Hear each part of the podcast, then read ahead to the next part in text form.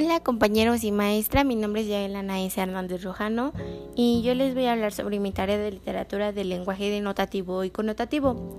Bueno, el denotativo es aquel que se emplea en forma simbólica o figurada y no solo comunica información, sino sensaciones y sentimientos. Es utilizado en el lenguaje cotidiano o coloquial y en los textos literarios, y uno de los ejemplos podría ser los las gimnastas convocaron un paso de 48 horas para el próximo jueves. Eso sería el denotativo.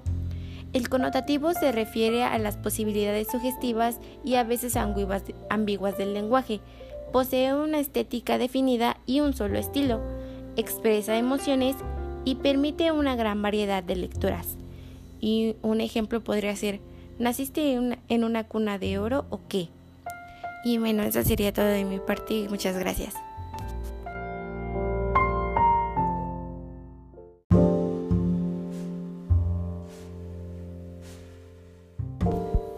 Hola compañeros y maestra, mi nombre es Yael Anaísa Hernández Rojano y yo les voy a hablar sobre mi tarea de literatura del lenguaje denotativo y connotativo.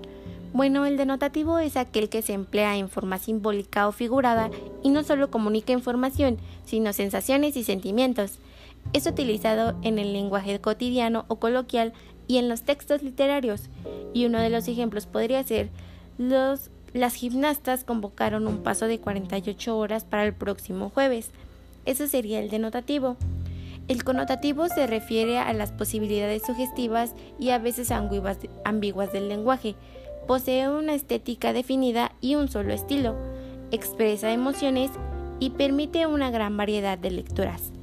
Y un ejemplo podría ser, ¿naciste en una, cuna de oro o qué? Y bueno, eso sería todo de mi parte muchas gracias.